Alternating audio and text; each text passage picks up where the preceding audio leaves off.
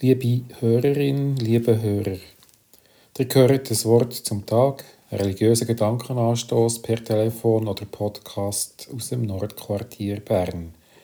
Mein Name ist Andreas Sabebe, Pfarrer von der Kirchgemeinde Markus. Herzlich willkommen.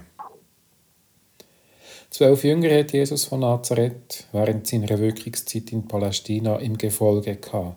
Sie nur als Gruppen anzuschauen, wäre schade. Jeder hat seinen eigenen Zugang zu Jesus, jeder seine eigene Geschichte mit ihm und jeder hat nach seiner eigenen Fasson über ihn heraus weitergelebt. Zusammen schauen wir etwas genauer her, lernen ein paar von ihnen kennen und finden vielleicht sogar in jedem auch etwas von uns selber. Heute begegnen wir einem Jünger Simon Petrus. Simon ist mein Name. Simon, so wie meine Eltern sich das ausdenkt haben. Einfach Simon, wie du und ich. Simon, der Fischer auf dem See Genezareth, unterwegs mit seinem Bruder Andreas und seinen Cousins Jakobus und Johannes. Verheiratet und eine Familie, eingefügt in ein Netz von Verwandt und Freundschaft. In Kapernaum integriert, auf meine Meinung lost man hier.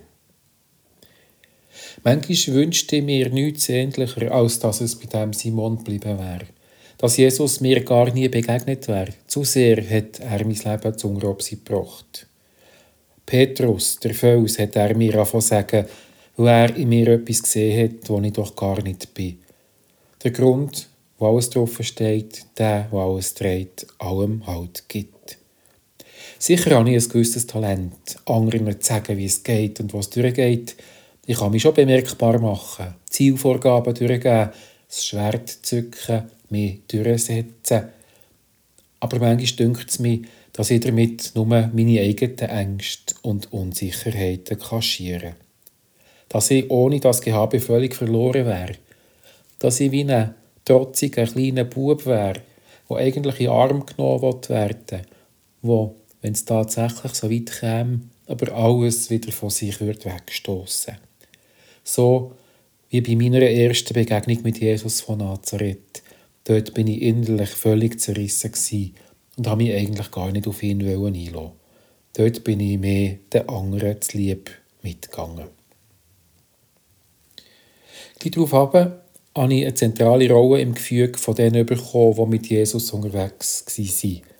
Apostelfürst hat man mir davon sagen, obwohl ich hinten dran immer noch ein Nichts war.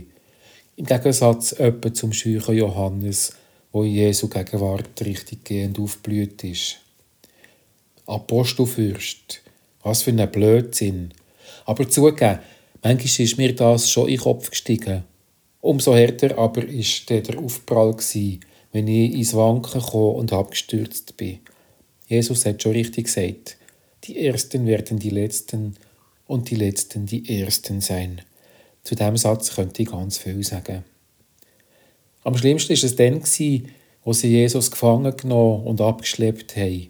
Im Halbdunkel bin ich ihnen nachgegangen, im Dunkeln habe ich mich versteckt und habe vor lauter Angst verleugnet, dass ich zu ihm gehöre und er mein Leben verändert hat.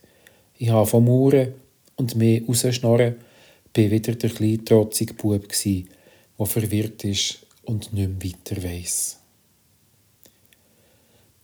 Im Rückblick bin ich froh um die schwierigen Momente, wo ich mich verloren gefühlt und mich lächerlich gemacht habe.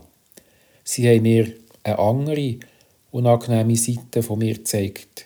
Sie haben mir Demut gelehrt und mir geholfen, mich nicht zu überschätzen und meine Fähigkeit am richtigen Ort einzuordnen. Ich habe gelernt, meine Grenzen zu erkennen und meine Schwächen zu akzeptieren.